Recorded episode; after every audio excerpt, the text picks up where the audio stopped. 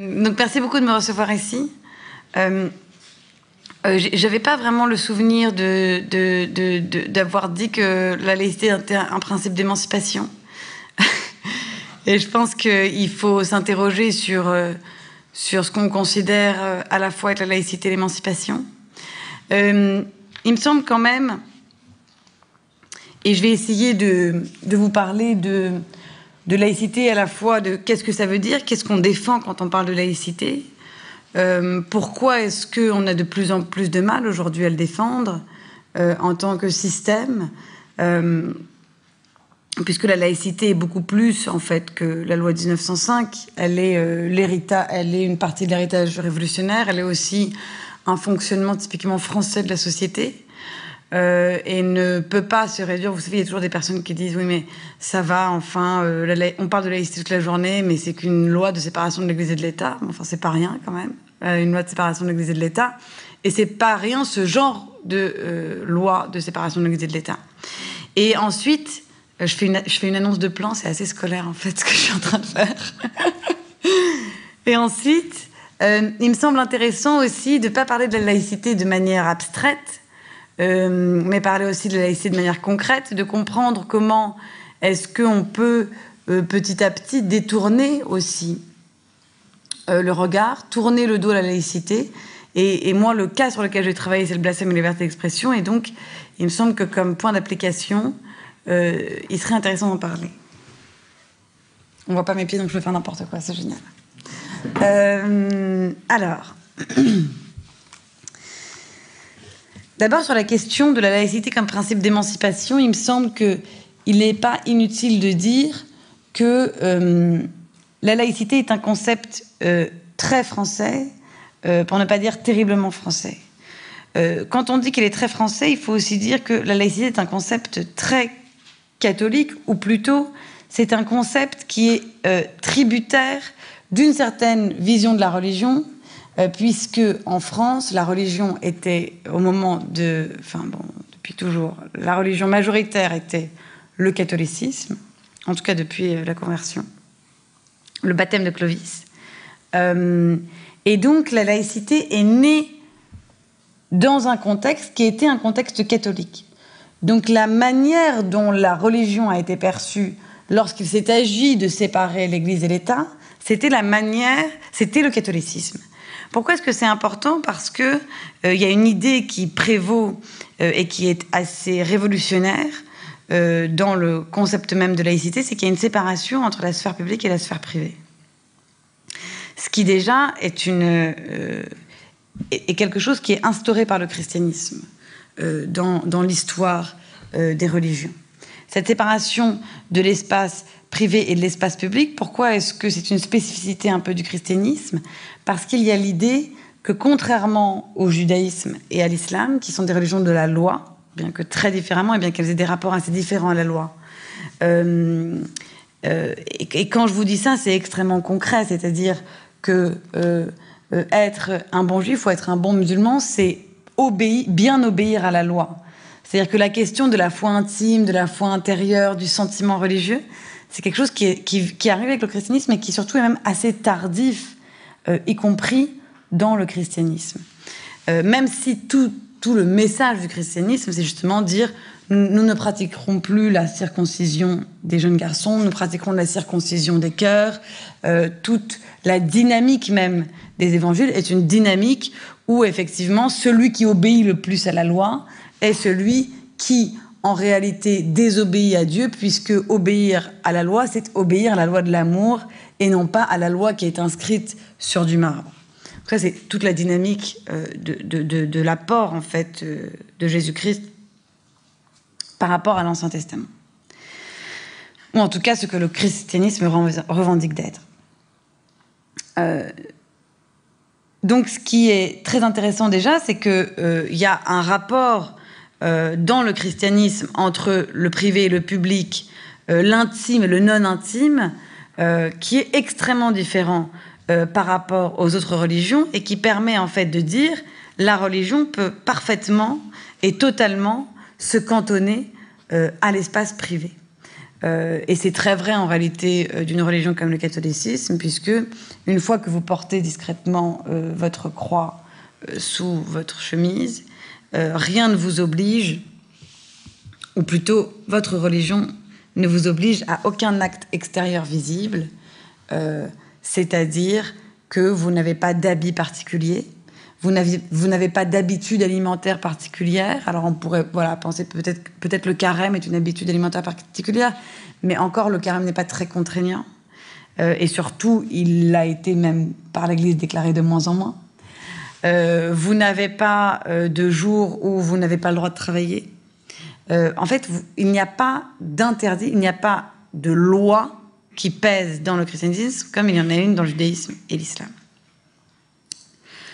Euh, donc je pense qu'il faut être tout à fait euh, euh, conscient quand même du fait que donc la laïcité ne naît pas nulle part et ne naît pas vis-à-vis de n'importe quelle religion. Elle naît en France et elle naît dans un contexte catholique. il me semble que c'est un bon biais aussi pour comprendre la difficulté qu'il peut y avoir aujourd'hui, alors avec le judaïsme c'est très différent puisqu'il s'agit quand même d'un peuple qui a vécu en diaspora pendant des millénaires, euh, euh, enfin pendant très longtemps. Euh, et donc il y a une espèce, au-delà du fait qu'il y a une justification théologique derrière, mais il y a évidemment une, une, transmission dans la tradition du fait qu'il faut absolument s'adapter euh, au pays où on est et euh, euh, adapter sa loi à la loi du pays où on se trouve. C'est un peu différent dans l'islam, compte tenu de l'hégémonie, surtout ces dernières années, de l'islam. Et il est, il est évident que aujourd'hui, les, les débats que nous avons autour de la laïcité sont pour partie liés au fait qu'il est évident que la laïcité n'était pas faite pour des religions de la loi, mais qu'elle était faite pour le christianisme, que la séparation entre le public et le privé n'existe quasiment pas euh, dans le judaïsme et dans l'islam, euh, n'en parlons pas, et que donc l'adaptation qui doit être faite est une adaptation en fait beaucoup plus exigeante que celle euh, qu'on nous propose, c'est-à-dire que il est nécessaire que les religions en fait se transforme en étant en France. Euh, et il n'y a pas vraiment, vraiment d'alternative, c'est-à-dire à moins de vouloir euh, laisser tomber nos principes, parmi lesquels la laïcité est quand même un des principes fondamentaux, euh, il est évident que les religions doivent passer par une certaine modification intérieure, une certaine transformation. et par ailleurs, en cela, ça suit tout à fait l'histoire de France, puisque c'est tout à fait le travail qui a été entrepris par Napoléon.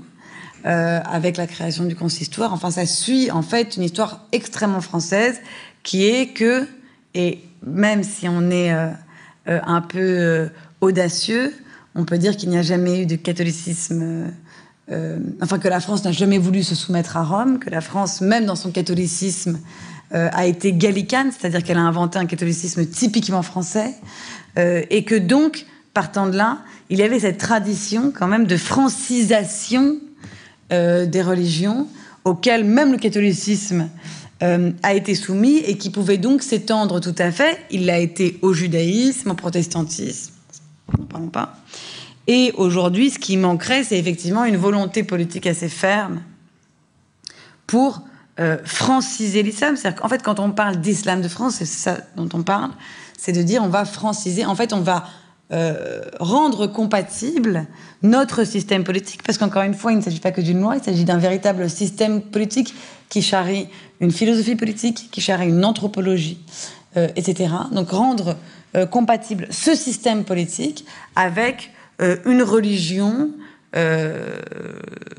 arrivante. Alors, elle n'est pas arrivante non plus, mais enfin, qui gagne de l'importance dans l'espace public.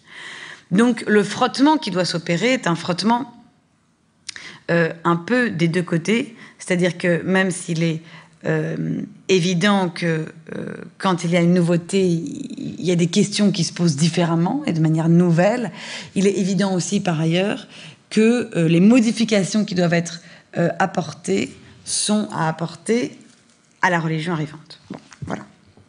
Alors, une fois qu'on a dit ça, euh, mais qui, à mon avis, n'est pas, euh, n'est pas à minorer euh, dans l'idée générale. Qu'est-ce qu'on, de, quoi on parle quand on parle du fait que la laïcité est un principe d'émancipation? Vous le savez comme moi, la grande nouveauté de la Révolution française et qui a défini un État assez unique dans le monde, la grande nouveauté de, de la Révolution française, c'était l'idée qu'il fallait se débarrasser des corps intermédiaires, qu'il fallait se débarrasser euh, de tout ce qu'il pouvait y avoir entre l'État et les citoyens. Euh, la violence d'ailleurs de la Révolution française, du fait que c'est une véritable guerre civile, tient au fait que c'est la destruction, euh, il faut le dire, c'est la destruction de tous les liens traditionnels, de toutes les structures traditionnelles, qu'il s'agisse euh, de la famille, euh, mais aussi des corps de métier, euh, puisque c'est la fin des corporations, etc. quand je dis ça, ça n'est pas péjoratif ou amélioratif, c'est un fait. La question, c'est qu'est-ce qu'on en fait après et surtout quelle est la, dynamique révolutionnaire. ce qui est très important, et c'est pour ça que la laïcité ne commence pas en 1905, c'est que l'une des idées aussi qu'il y a derrière, et, qui devient aujourd'hui en fait extrêmement prégnante, mais qui existe dès le moment où on pose que le contrat social se fait entre des individus, entre des citoyens, et certainement pas entre des communautés, l'idée qu'on pose, c'est que l'État ne s'adresse jamais à des communautés. Qu'elles soient professionnelles, politiques ou quoi que ce soit, l'État s'adresse à des individus, et les individus n'ont pas à répondre devant leur communauté, ils ont à répondre devant l'État. Donc il y a une espèce de nudité première de l'individu vis-à-vis de l'État qui est héritée très fortement de notre tradition philosophique et politique, euh, de la tradition euh, euh, rousseauiste, qui est une sorte de table rase philosophico-politique, et qui considère que nous sommes chacun un membre du corps social, et que à cet égard, le contrat se fait entre tous, c'est-à-dire entre chacun, et qu'il euh, ne peut rien n'y avoir entre l'État et les citoyens comme corps intermédiaires. Évidemment, des corps intermédiaires, il y en a encore, mais là je parle d'un point de vue théorique. Comment est-ce que euh, ça s'applique euh, à la question de la laïcité et de manière plus générale d'ailleurs aux appartenances, euh, pas seulement religieuses, mais aux appartenances ethniques, nationales, raciales. Il y a cette idée, et c'est là où je vous dis que c'est pas seulement une idée politique, c'est aussi une idée anthropologique, que l'homme doit être complètement libre de ses appartenances, que l'homme ne peut être défini par ses appartenances. La manière dont cette idée très globale euh, à un niveau très théorique s'applique au fur et à mesure, et surtout à partir de la Seconde Guerre mondiale, j'ai envie de dire même plus tôt, mais bon, euh, au débat français, c'est qu'il y a cette idée, euh, vraiment, hein, il me semble que c'est le ferment même de, l'idée révolutionnaire, il y a cette idée que une fois que j'ai décliné vos appartenances, je n'ai encore rien dit de vous. Euh, qui est une idée anthropologique très forte, qui est de dire, mais quand bien même j'ai dit de vous que vous étiez, euh, je sais pas moi, euh, juif, homosexuel, qu'est-ce qu'il y a comme autre appartenance Belge, je cherche une appartenance nationale. Quand vous êtes juif, homosexuel, belge et, et noir, par exemple, je n'ai encore rien dit de vous. ce qui est une idée extrêmement forte, euh, puisque elle recouvre en fait deux réalités. Elle recouvre d'une part l'idée qui est propre à vous en tant qu'individu, c'est-à-dire que l'État euh, envoie comme message le fait que quand bien même je saurais tout ça de vous, ça ne me dirait rien sur vous. C'est dans ce fil-là qu'il faut comprendre l'interdiction des statistiques ethniques, euh, etc. C'est-à-dire que c'est pas juste de la politique. Il y a un projet anthropologique, pardon, il y a plutôt une vision, pas un projet. Je sois loué. Il y a plutôt une vision anthropologique derrière qui est extrêmement forte. Et d'autre part, Donc ça, c'est sur l'individu, hein. c'est-à-dire que l'individu est jugé en dehors de ses appartenances, parce que ses appartenances ne disent rien de lui. Et ensuite, il y a du point de vue de l'État. C'est-à-dire que l'État dit, mais moi, ça ne m'intéresse même pas comme information. Je ne veux pas parce que si je commence à savoir à quel groupe vous appartenez, je vais essayer de m'adresser à vous, non pas en tant qu'individu, mais au groupe qui vous rassemble. Parce qu'effectivement, c'est beaucoup plus facile de s'adresser à un groupe. L'idée qui sous-tend tout ça, c'est quoi? Et c'est pour ça qu'il ne faut pas être, à mon avis, dans l'hystérie et dans la peur du communautarisme. Il s'agit juste de choix de société euh, qui sont complètement différents. Euh, vous savez, dans les pays anglo-saxons, l'idée politique qu'il y a, c'est comment est-ce qu'est fondée la démocratie on considère que la somme des intérêts particuliers donne l'intérêt général. Ça veut dire quoi concrètement? Ça veut dire que si je suis par exemple chasseur et chinois, je vais voter pour le candidat qui est euh, euh, le, plus favorable aux chasseurs et aux chinois. Et chacun va voter selon son intérêt, et la somme des intérêts particuliers va donner l'intérêt général. Donc en fait, il est dit explicitement qu'il faut voter en fonction de ses intérêts propres. Vous voyez bien qu'en France, pour nous, c'est euh, blasphématoire quasiment.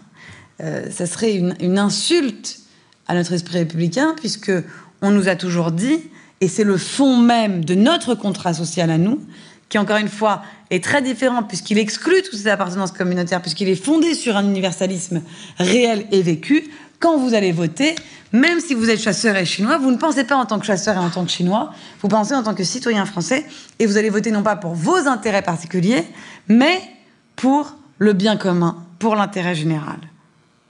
Donc, c'est-à-dire que chaque, mais c'est une idée qui est quand même complètement folle, ça veut dire que chaque citoyen est dépositaire de l'intérêt général. C'est une responsabilité gigantesque, mais c'est ce qui explique aussi la force du contrat social. La force de ce contrat social-là, elle n'est possible que si préalablement, on considère que toutes ces histoires d'appartenance, ce n'est rien. Alors, une fois qu'on a dit tout ça, alors bon, alors effectivement, maintenant qu'on a dit tout ça, on se dit bah oui, laïcité, principe d'émancipation. Euh, on est quand même, euh, on est quand même mieux à se dire que ces appartenances ne valent pas grand-chose. Et je pense que ça, c'est un message effectivement euh, d'émancipation réelle et qui excède même la question religieuse et qui excède même la question de la laïcité, qui est de dire effectivement l'universalisme français c'est quoi? Le rayonnement intellectuel que nous avons eu dans le monde c'est quoi?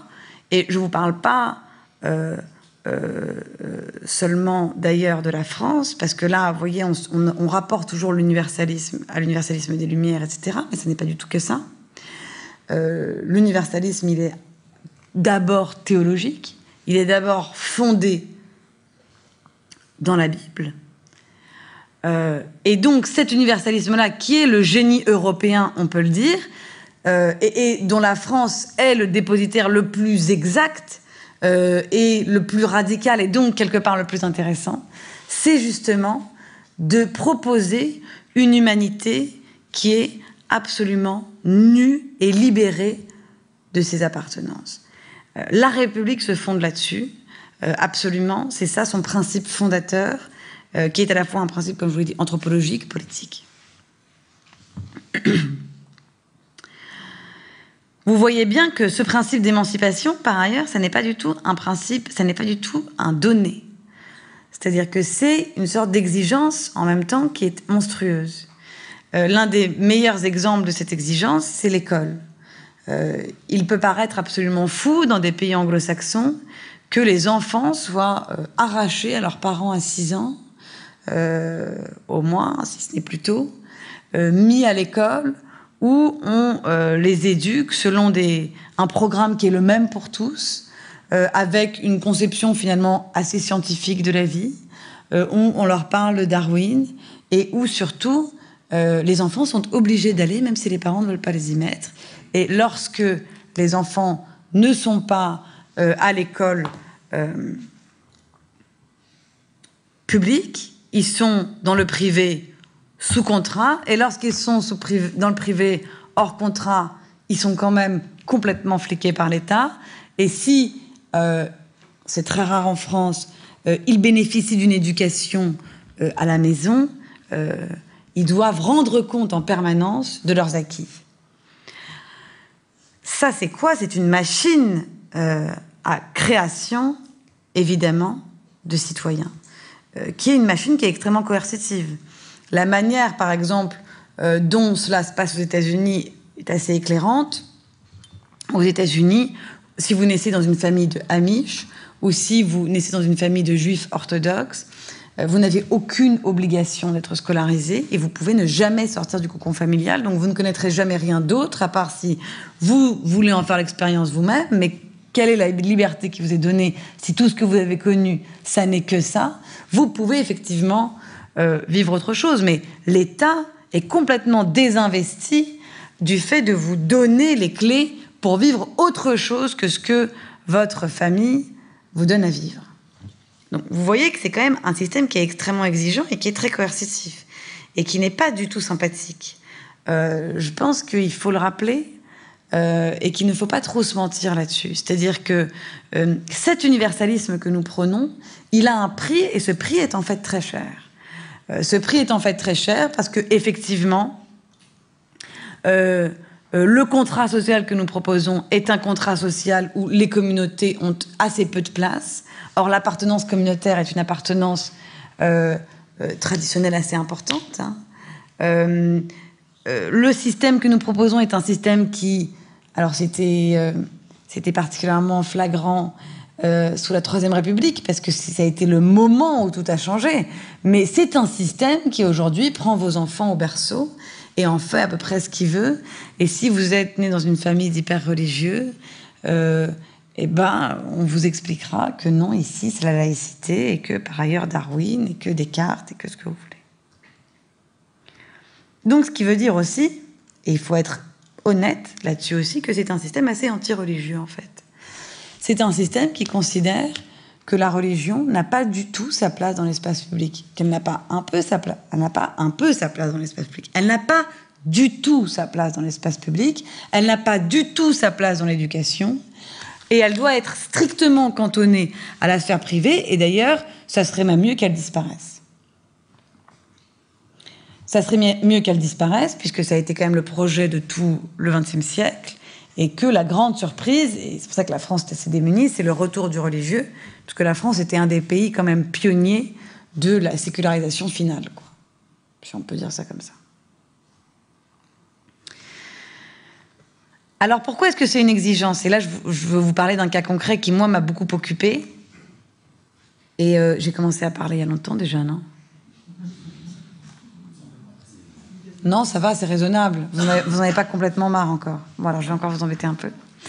Euh, euh, un sujet qui, moi, m'a intéressé particulièrement, qui était la question du blasphème. Puisque vous savez que nous avons les attentats que nous avons eus, euh, et que là, je parle pour ma génération, qui voilà, n'a pas connu la guerre du tout, qui n'a même pas connu, moi je suis en 90, je n'ai même pas connu la chute du mur de Berlin. Donc, euh, euh, l'ancien monde, pour moi, c'était un véritable ancien monde. Euh,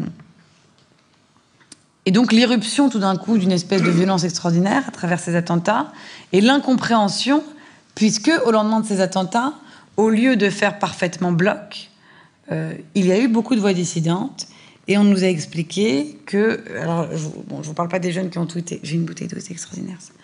Euh, je ne vous parle pas des, jeunes qui ont tweeté Je suis coiffée, je vous parle du fait qu'il y a eu un véritable débat au lendemain des attentats qui peut paraître fou, mais il a eu lieu. Alors, pas seulement en France, on va dire à l'international, mais même en France, il y a eu un débat pour savoir oui, mais alors est-ce que finalement euh, euh, les caricaturistes de Charlie Hebdo.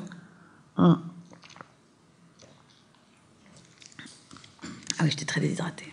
les caricaturistes de Charlie Hebdo n'ont pas exagéré.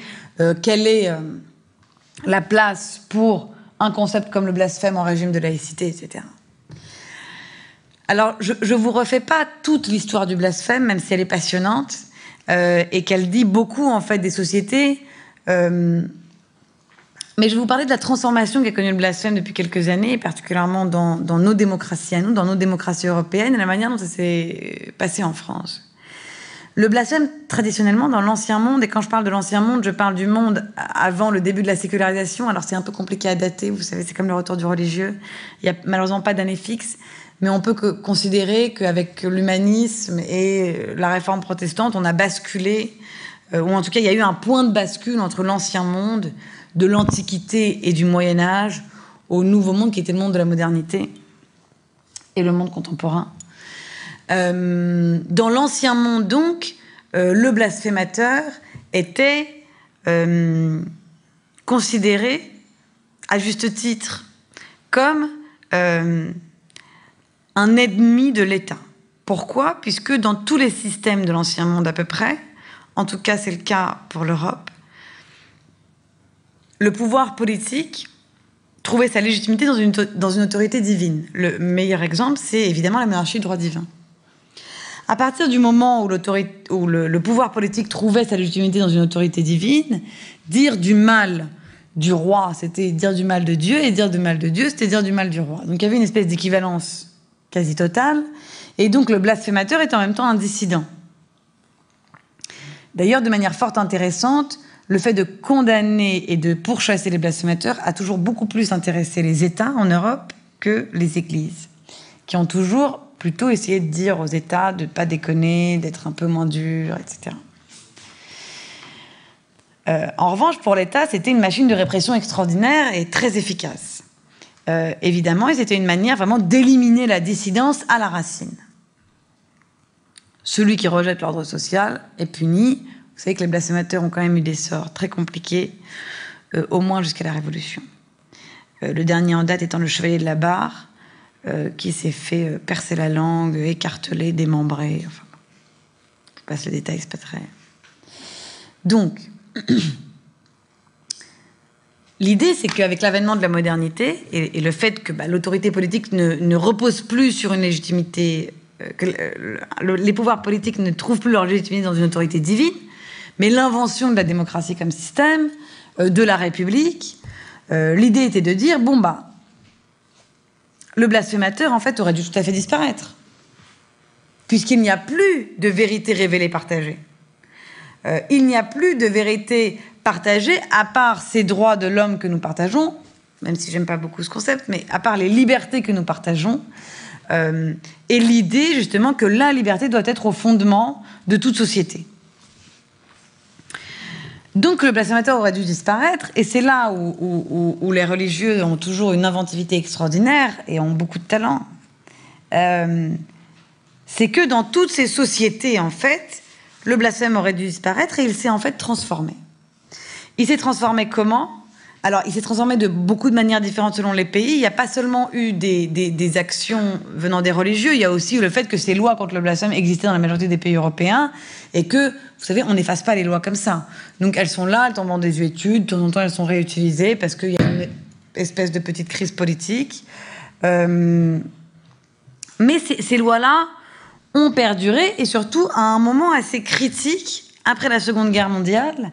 Euh, elles ont été utilisées par des groupes, euh, en majorité euh, des groupes religieux, qui d'ailleurs, je vais vous le dire, n'étaient pas forcément au départ, c'est l'évidence même, n'étaient pas du tout mal intentionnés, mais qui considéraient que quand même les communautés avaient droit aussi d'être protégées d'un certain nombre de choses.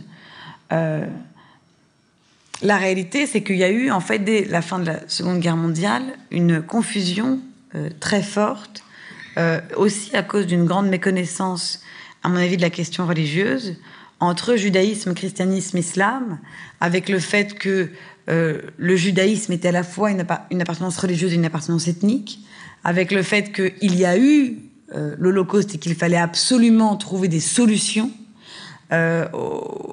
dans les législations européennes pour que ce phénomène ne se reproduise plus, évidemment, mais aussi parce qu'on s'est rendu compte que euh, il pouvait y avoir des lois explicitement racistes, explicitement antisémites, et que donc euh, l'idée qu'il y avait après la Seconde Guerre mondiale, c'était de dire, ben donc nous allons faire des lois antiracistes, euh, nous allons faire des lois pour combattre l'antisémitisme, etc. Vu qu'il y avait cette grande confusion sur le religieux, des groupes religieux, cette fois-ci très bien informés pour le coup et très militants, se sont intégrés dans cette dynamique de manière assez perverse pour dire mais nous aussi nous avons le droit de revendiquer nos droits. Et d'ailleurs, l'un de nos premiers droits, et c'est là qu'ils sont malins, puisqu'ils ont arrêté de parler de blasphème, puisque dans des sociétés sécularisées, laïcisées, impossible de parler de blasphème. On ne va pas dire à un État laïque, interdisez cela parce que c'est un blasphème. Ça, c'est mettre deux ordres de discours qui n'ont rien à voir. Un discours religieux, c'est un blasphème, et un discours sécularisé, laïque, qui est liberté d'expression. Les religieux, très malins, ont dit non, non, mais vous inquiétez pas, ça n'a rien à voir avec le blasphème. En revanche, nous, on entend bien votre histoire de liberté d'expression, mais vous voyez, euh, nous, on se sent offensés par le blasphème, en tant que communauté, en tant que groupe, en tant qu'individu. Donc, comme on se sent offensé, on va pas du tout interdire un blasphème parce que c'est un blasphème. On va interdire certaines expressions parce qu'elles constituent des offenses aux croyants. Donc, c'est-à-dire qu'on va venir limiter un droit de l'homme la liberté d'expression au nom d'un autre droit de l'homme qui est la protection d'autrui. Et donc, tout va bien. On a complètement éliminé la question religieuse et on a traduit par une espèce d'opération du Saint-Esprit le blasphème en offense aux croyants. C'est pour ça que je vous ai parlé du blasphème dans l'Ancien Monde. Il ne s'est jamais, c'est une invention complète. Le blasphème n'est pas une offense aux croyants. Ça n'a jamais été une offense aux croyants. Le blasphème est une offense à Dieu. C'est pour ça d'ailleurs qu'à la Révolution, on parle du blasphème en tant que crime sans victime, euh, ça peut être à la limite une offense au roi, à l'autorité. Euh, on peut par exemple considérer qu'il y a du blasphème républicain, hein. on pourra parler de la Marseillaise, du drapeau, etc. C'est-à-dire que, voilà, euh, chier sur ce qui incarne l'autorité, ça se rapporte au blasphème. Mais les croyants sont complètement, normalement, en dehors de la boucle. Là, ils sont réintégrés pour des raisons très simples, c'est que c'est la seule manière dans une démocratie laïque, dans une république laïque, de réintégrer la question du blasphème sans en dire le nom. Alors vous allez penser qu'en France, on s'est bien débrouillé, qu'on a tout bien fait, etc. Pas du tout, on a été sans doute les pires. Euh, la grande loi sur la liberté d'expression, vous savez, en France, c'est la loi de 1881, qui fait partie des armatures de nos libertés publiques aujourd'hui, puisque ce sont les grandes lois de la Troisième République. Avec la liberté d'association, et évidemment la loi sur la séparation de l'Église et de l'État. Enfin, beaucoup d'autres aussi, euh, l'école, etc. La loi de 1881, c'est une loi qui est euh, assez extraordinaire par rapport euh, aux autres lois européennes, puisque c'est l'une des premières lois en Europe qui abolit le délit d'opinion, qui abolit entièrement le délit de blasphème, et qui propose une lecture de la liberté d'expression très ouverte par rapport aux lois précédentes qui en proposaient une lecture assez fermée. Cette loi de 1880, elle va assez bien tenir. Euh, je dis assez bien, même si elle subit des modifications euh, en 39 et puis d'autres euh, modifications peut-être plus à la marge. Mais la première grande modification va être en 1972. c'est la loi Pleven. La loi Pleven, qu'est-ce qu'elle fait? Alors bon, déjà, le contexte de la loi il est très simple. Contexte international, mise en cause du racisme sur fond de décolonisation. Euh, contexte national, redécouverte du passé vichiste, culpabilité. A raison d'ailleurs, hein. enfin je disais pas ça. Donc il y a une espèce d'impression à ce moment-là, euh, c'est-à-dire que c'est la répercussion en fait de l'impression qu'il y a en Europe de manière générale après la Seconde Guerre mondiale, qui est de dire, mais en fait on se rend coupable de choses terribles, donc comment est-ce qu'on fait pour, même dans l'expression, essayer d'éliminer ce qui cause toutes ces actions absolument terrifiante. Cette loi en 1972, elle est votée à l'unanimité euh, au Parlement, ce qui n'est pas rien. Et son intention est assez bonne, elle veut combattre euh, tout type de discours qui seraient des discours de haine, en gros, qu'on appellera en gros des discours de haine. Elle fait deux choses, cette loi, qui sont particulièrement importantes et intéressantes pour notre sujet. Euh, vous inquiétez pas, je, vous pensez que je, vous perds, mais je vous perds pas du tout parce que je vais rattraper le fil d'ici 3-4 minutes. Vous serez impressionnés. Euh, cette loi-là, qu'est-ce qu'elle fait? Euh, elle, elle, instaure le fait que euh, sont interdits l'insulte, la diffamation, la provocation à la haine, à la violence, à la discrimination, en raison de l'appartenance ou de la non-appartenance à une ethnie, une religion, une race ou une nation. Alors déjà, on peut s'arrêter une seconde là-dessus. Vous savez que depuis toujours, et en fait, on est là dans la tradition romaine, euh, la diffamation, c'est la grande limite à la liberté d'expression. C'est-à-dire que si on a raconté n'importe quoi sur vous, vous pouvez aller devant un tribunal pour vous restaurer en tant que citoyen dans la cité. C'est un rapport à la vérité. Euh, donc la diffamation a toujours existé. Elle existait évidemment dans la loi de 1881. L'insulte est une espèce de petite diffamation. Euh, mais là, ce que fait la loi, c'est qu'elle invente déjà trois nouveaux euh, délits, la provocation à la haine, la provocation à la discrimination et la provocation à la violence. Et surtout, elle donne la possibilité, soit aux individus, soit aux groupes, et c'est ça qui est essentiel, de se sentir victime de euh, ces délits-là en raison, encore une fois, de leur appartenance. Et là, on a aussi, on pourrait poser quand même un bémol, appartenir à, si tant est qu'on appartient à une religion, ça n'est pas la même chose qu'une appartenance ethnique, raciale ou nationale à laquelle on n'échappe pas, alors que la religion, en tout cas c'est notre vision ici en Europe, on entre dans une religion, on peut aussi en sortir. Euh, et euh, c'est ça un peu l'universalisme, euh, en tout cas que nous connaissons avec le christianisme, et qui fait que si vos parents, par exemple, sont catholiques et croyants et que vous, vous ne l'êtes pas, vous ne direz jamais je suis catholique. Oui, ça paraît l'évidence pour nous, mais on est l'un des seuls pays dans le monde à penser comme ça. Euh, donc cette loi-là, elle instaure donc tous ces nouveaux délits pour des individus et pour des groupes en raison de l'appartenance ou de l'appartenance. Et elle fait une autre chose qui, à mon avis, est parfaitement criminelle, c'est qu'elle donne le pouvoir aux associations de porter plainte au nom des communautés, puisque évidemment, un individu, il peut rester en justice à son propre compte. Mais si on insère la notion de groupe dans la loi, on est obligé de faire en sorte que quelqu'un puisse porter plainte au nom de ces groupes. Et donc on donne ce pouvoir-là aux associations. Alors je vous passe les procès qui sont euh, euh, intentés par beaucoup d'associations catholiques intégristes. Euh, il y a le, procès, je ne sais pas, peut-être que vous avez des souvenirs de ça, il y, a le procès de la Sainte Capote. ça c'est l'avantage de travailler sur le blasphème, c'est qu'on rigole pas mal. Donc il y a le procès de la Sainte Capote, qui est euh, une association, l'association AIDS de Haute-Garonne, qui fait euh, une affiche avec une sœur qui, au lieu de son auréole, a un préservatif au-dessus de la tête. Il est marqué Sainte Capote, protège-nous. L'affiche est interdite en première instance. Alors ensuite, l'appel se passera différemment, mais en tout cas, en première instance, l'affiche est interdite et retirée de partout. Et à la suite de ça, il y a alors Là, on est en 2003, 2004, 2005. Je pars de là, mais il y a des procès bien avant. Il y a notamment le procès contre Welbeck en 2001. L'islam, c'est la religion la plus con du monde. Bon. Euh, et 2005, euh, Association catholique intégriste, de la même manière. Marité et Françoise Gerbeau, je ne sais pas si vous vous souvenez, il y avait cette affiche euh, avec une espèce de variation sur la scène de Léonard de Vinci. Et en fait, c'était des femmes qui représentaient les apôtres et c'était une photographie euh, où il y avait des femmes qui prenaient des poses un peu lascives et où il y avait un homme qui, euh, était euh, Judas. Enfin, on pense que c'était Judas. Bon, bref. bon, tous ces gens étaient déjà des femmes et non pas des hommes qui sont censés représenter les apôtres. Les poses étaient un peu lascives, mais enfin bon, c'était vraiment pas très choquant. L'affiche a été interdite, retirée de partout. et ensuite,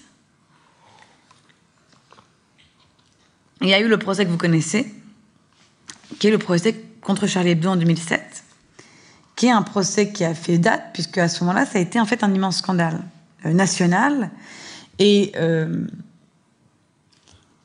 la manière dont s'est organisé ce procès, c'est que euh, très rapidement, d'ailleurs, la notion de musulman de France, islam de France, a un peu commencé enfin, a vraiment commencé à avoir pignon sur rue à ce moment-là, parce que ce qui s'est passé, c'est que contrairement au procès des catholiques qui étaient intentés en fait par des par des catholiques intégristes, des associations de catholiques intégristes. Vous voyez, même moi là, je fais plein d'abus de langage. Je vais m'expliquer tout de suite. Euh, les procès, le procès intenté contre Charlie Hebdo est intenté par des associations musulmanes assez modérées en fait. Euh, et l'impression que ça donne, c'est que ce sont les musulmans qui portent plainte contre Charlie Hebdo. Euh, et d'ailleurs, il va y avoir plein d'abus dans la presse, etc., qui va dire les musulmans pensent que les musulmans sont choqués d'eux, etc. Ce qui est un, abus terrible. Euh, et en même temps, cet abus, il est dans la loi. Puisque les associations, elles sont censées porter plainte au nom des groupes. C'est le principe même de la class action, euh, de l'action de groupe. Et donc, on se retrouve avec une situation en 2007 qui est quand même extrêmement tendue. Puisque, voilà, dans l'opinion, il y a cette idée que les musulmans ne sont pas contents des caricatures de Mahomet publiées par Charlie Hebdo. Et d'ailleurs, on interroge régulièrement dans la presse des musulmans et on leur dit, mais alors vous, en tant que musulman Le en tant que musulman, c'est exactement là que le bas blesse. c'est que ça, normalement, ça n'est pas un début de phrase acceptable selon le modèle politique et l'anthropologie que nous avons choisi. Puisque en tant que musulman, pour nous, ça ne veut rien dire du tout. Donc pourquoi est-ce que je vous donne cet exemple? C'est exactement pour illustrer mon propos du début. Euh, c'est bien, c'est vrai en fait. Je viens de comprendre quelle heure il était. Euh, c'était exactement pour euh, donc illustrer mon propos du début, c'est-à-dire la laïcité, principe d'émancipation, oui, bien sûr. À quel prix? À un prix extrêmement fort. Et parmi ces efforts permanents qui doivent être faits, cette coercition qui est effectivement importante et que nous acceptons euh, aussi euh, parce que nous considérons que même si c'est difficile, notre idéal de société est un idéal qui vaut la peine et qu'on est prêt à payer le prix. Dans ces efforts-là, il y a aussi une espèce d'hypervigilance qu'il faut avoir. Et euh, cette hypervigilance, elle nous oblige, par exemple, à dire nous avons fait des lois dans les années 70, parmi lesquelles la loi Pleven, et dans la suite de la loi Pleven, toutes les lois mémorielles, qui fonctionnent assez bien chez nos voisins européens, mais nos voisins européens, ils ne sont pas sur le même régime que nous. Et dans notre pays, à nous, cette loi-là, qui effectivement, personne ne va se plaindre d'une loi qui interdit certains propos, dans l'idée au moins, euh, en réalité, elle encourage une espèce de communautarisation et une tribalisation sauvage, puisque euh, des personnes vont tout d'un coup être ramenées à leur appartenance. Or, c'est exactement ce que nous ne voulons pas faire. Parce que nous ne croyons pas à ça. Parce que nous pensons qu'un musulman peut en avoir rien à carrer de Charlie Hebdo. Il peut ne pas savoir ce que c'est Charlie Hebdo. Il peut acheter Charlie Hebdo tous les jours. Il peut trouver ça horrible et pas pour les raisons qu'on pense. Et que tout est à peu près possible de ce point de vue-là, puisque nous croyons à la raison. Alors je pense qu'il ne faut pas non plus faire de la raison une religion, mais nous croyons tout de même à la raison qui transcende euh, toutes ces appartenances. ce cas-là, il est particulièrement typique, c'est-à-dire qu'on est rattrapé aujourd'hui par le fait que personne ne pourra abolir ces lois, personne ne va aller abolir les lois mémorielles, personne ne va monter à la tribune du Parlement et dire abolissons la loi Guesso, allez-y, répandez-vous en insultes antisémites, ou bien euh, euh, on va supprimer la loi Pleven, allez-y, euh, blasphémer dans tous les coins, pisser sur des croix, etc. Enfin bon, voilà, ça serait un message quand même assez étrange du point de vue de l'État. Et donc, il y a, sur cette question-là au moins, vous voyez, le piège s'est déjà refermé. Le piège est déjà refermé et on doit déjà faire avec le fait qu'en pensant très bien faire, en fait, on a plutôt mal fait et on a cédé sur un de nos principes fondamentaux. Et on s'est retrouvé avec une véritable guerre, on peut le dire, enfin en tout cas un véritable conflit interreligieux, interethnique, euh, international, interracial sur ces questions de liberté d'expression, parce que nous avons concédé que sur ces questions-là, il puisse y avoir des combats de communauté à communauté. Donc c'est de euh, toutes ces difficultés dont, je voulais vous parler, que je voulais évoquer, euh, du fait qu'il n'y a jamais rien euh, de gratuit dans la vie, mais plus généralement que les principes républicains se payent cher. Parce que ce sont des principes très ambitieux. Parce qu'ils sont beaucoup plus ambitieux que tous les autres principes proposés par tous les autres systèmes politiques du monde. J'en suis absolument convaincue. Que les exigences que nous sommes posées de laïcité, c'est-à-dire de mixité en fait, puisque c'est ça le fond. C'est que nous, nous voulons vivre mélangés. Euh, est une exigence très forte et que donc le combat est aussi un combat des idées et c'est aussi le fait de rappeler qu'effectivement, nous perdons un peu de notre liberté, nous perdons un peu peut-être euh, euh, de nos conceptions, mais pour quelque chose qui nous dépasse et dont nous considérons que cela crée un véritable ciment à la société. Je pense que les États-Unis et d'autres pays nous font des leçons en permanence sur le vivre ensemble, nous expliquent que nous sommes un pays terrible où le lien social est mort. Je pense qu'on a plutôt bien tenu en fait, et je pense qu'on tient plutôt bien. Euh, je pense qu'on tient plutôt bien. Je pense qu'on a eu des attentats terribles et que la société tient. Je pense que même si il peut nous paraître que le débat est déchaîné, ça reste du débat. Euh, et je pense donc que dans la question qui occupe quand même euh, la vie intellectuelle française aujourd'hui, qui est de savoir est-ce que il faut conserver à tout prix nos principes républicains, au premier rang desquels la laïcité, sans qu'aucune transigence ne soit possible, euh, ni vis-à-vis de la loi 1905, ni vis-à-vis de l'esprit de cette loi, qui remonte bien avant 1905 à la Révolution. Euh, donc est-ce qu'il faut finalement euh, abandonner tout ça parce que la mondialisation, parce que effectivement aujourd'hui c'est un système très imparfait, parce qu'il y aurait tellement de choses à faire et tellement en fait de coercition à imposer que l'État n'a plus la force, que les politiciens n'ont plus le courage, ou bien euh, donc est-ce qu'il faudrait tout de même non, alors, ça y est, je me suis embrouillée. Est-ce qu'il faudrait, à cause de toutes ces raisons-là, en finir avec ce système, basculer sur un système communautariste à l'américaine, qui encore une fois, enfin c'est pas le diable non plus, hein, euh, mais c'est autre chose. Euh, c'est vraiment autre chose. C'est vraiment beaucoup moins ambitieux. C'est vraiment beaucoup moins universaliste.